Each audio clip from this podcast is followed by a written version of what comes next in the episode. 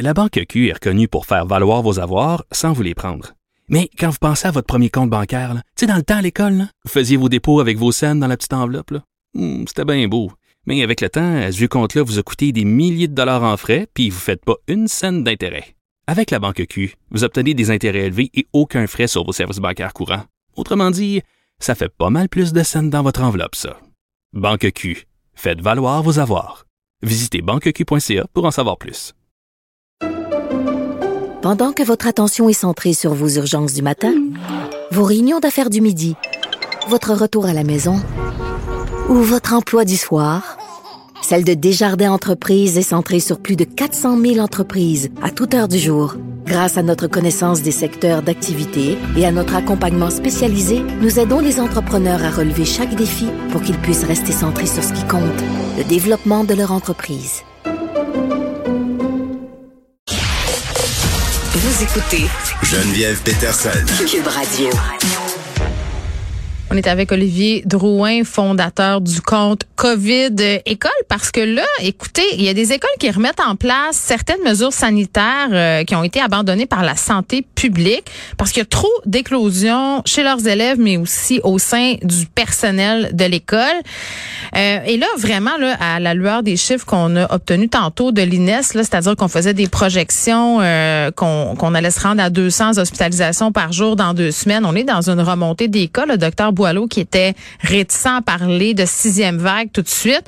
Euh, mettons que quand on regarde ça, j'ai l'impression qu'on est en train de surfer dessus, cette vague-là. M. Drouin, bonjour.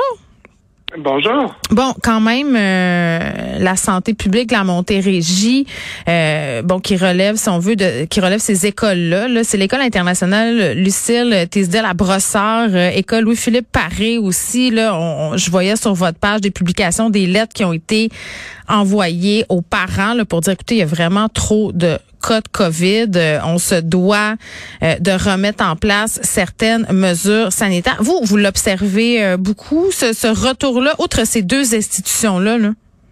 Oui, exactement. Je, je l'observe de plusieurs. Même ce matin, il y avait Rose, Rosemère High School dans la rive nord avec 54 cas. McGill, l'université avec 473 cas depuis la dernière semaine. On le voit un peu partout, puis ça, ça coïncide avec le retour de la relâche scolaire, donc qui était un peu euh, sur deux semaines à travers le Québec, puis le, port du masque qui a été enlevé le 7 mars. Donc, à peu près sept jours après cette date-là, à partir du 15, 15 à 19 mars là, et jusqu'à aujourd'hui, on, sent cette vague-là remonter. les cas avaient rebaissé un peu dans les écoles et là, ça remonte euh, d'une façon fulgurante, je dirais. Ouais. Oui, puis c'est fou quand on a parlé euh, des allègements des mesures. Euh, bon, une des premières choses qu'on se disait, puis je pense que c'est vous qui me disiez ça, M. Drouin, pourquoi on laisse tomber le masque? C'est un geste barrière tellement simple qui a prouvé son efficacité. Pourquoi on n'attend pas justement un peu après le retour de cette fameuse semaine de relâche? Là, est-ce qu'on est en train de l'échapper? Parce qu'on persiste et signe. C'est ce qui semblerait. 15 euh, avril, on va enlever le masque partout. Là, je ne sais pas si ce sera encore cette situation-là, mais même les enfants euh, trouvaient que ça avait pas d'allure. Là. Mon fils de 7 ans disait, ben oui, mais pourquoi c'est si contagieux que ça? Je peux enlever mon masque. Il y a de la confusion, là. Oui, puis il y a beaucoup de, je dirais dans la clientèle, beaucoup des ados aussi qui l'ont conservé. Moi, j'ai, je suis papa, moi aussi, de deux ados et euh, la majorité de la classe l'a conservé, mais mm. effectivement, c'est le geste barrière le, moins dispendieux et le plus facile à mettre en œuvre. C'est sûr que la vraie réponse dans les écoles comme dans tous les milieux fermés, c'est la ventilation, c'est la qualité de l'air qui joue et sur lequel le, gouvernement ne, ne, travaille pas sur un plan. Donc, mm. ce, qui, ce qui nous reste à nous comme contrôle sur la transmission, ben c'est ça, c'est le masque, parce que les autres mesures euh, attendent, se font attendre. Mm. Est-ce que ça vous a surpris dans la présentation du dernier budget euh, d'Éric Girard, on n'est rien sur la ventilation dans les écoles?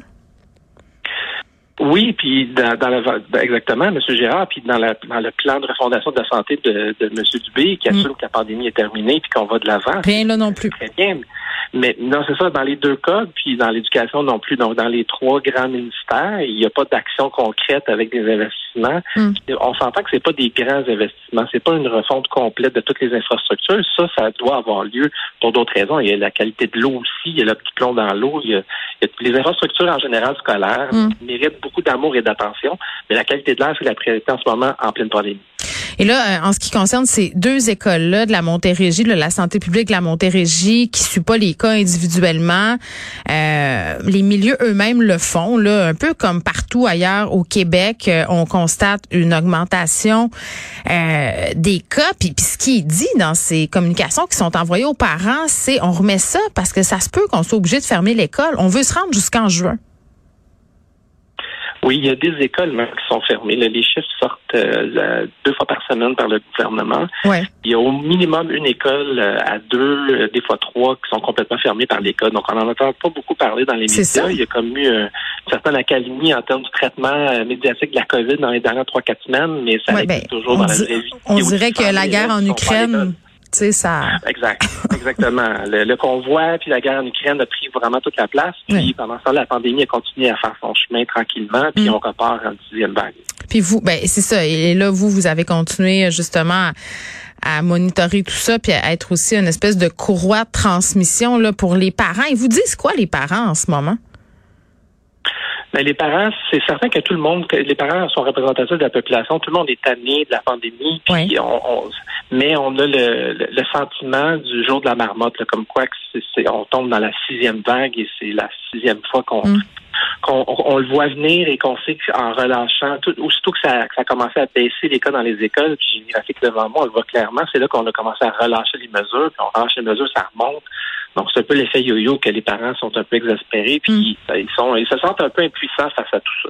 Puis on nous dit, il va falloir apprendre à vivre avec le virus. Docteur Boileau a dit, il y aura des pics épidémiologiques, un peu comme c'est le cas pour l'influenza, euh, certaines périodes de l'année où on aura plus de contagion.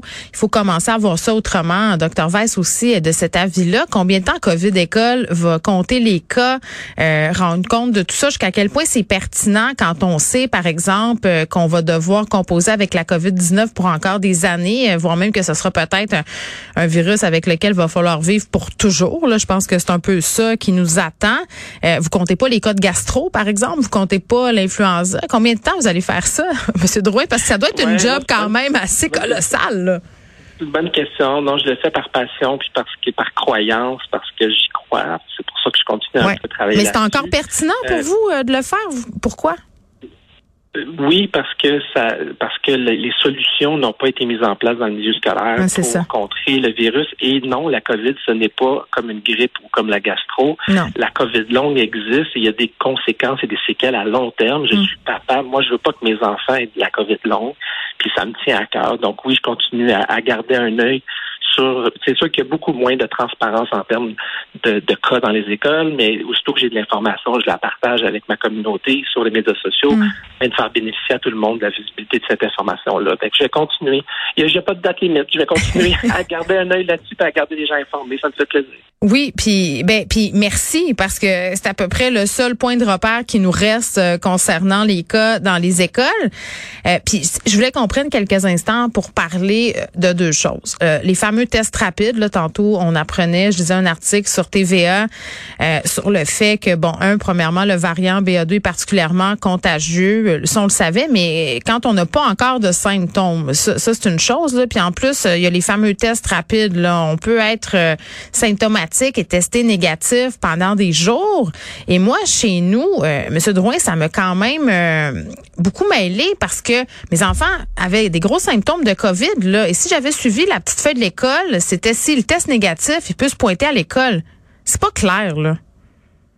Il y, a, il y, a, beaucoup de confusion. Les parents suivent à la lettre ce qui est indiqué par euh, les, la santé publique, dans le fond, qui est retransmis par le milieu scolaire. Mais effectivement, juste, juste le, yo-yo un peu sur le cinq jours par rapport oh, mon Dieu. Monsieur Boileau a, alimenté un peu cette confusion-là parce que là, on peut-tu se dire qu'on est contagieux. C'est dix jours, là. Arrêtons de dire cinq jours. Tu as un test négatif, après ça, tu as un test positif, ça dure en moyenne 14 jours, la positivité, là, sur un test rapide. On le sait depuis le début, c'est connu depuis le début que la période de contagion. Fait quand les, au début, je pense que c'est Delta Airlines aux États-Unis, puis quand ils ont commencé avec le 5 jours, c'était suite à un lobby euh, de, l'industrie qui voulait que les gens retournent au travail, retournent à l'école, dans la société, le, vivre avec finalement.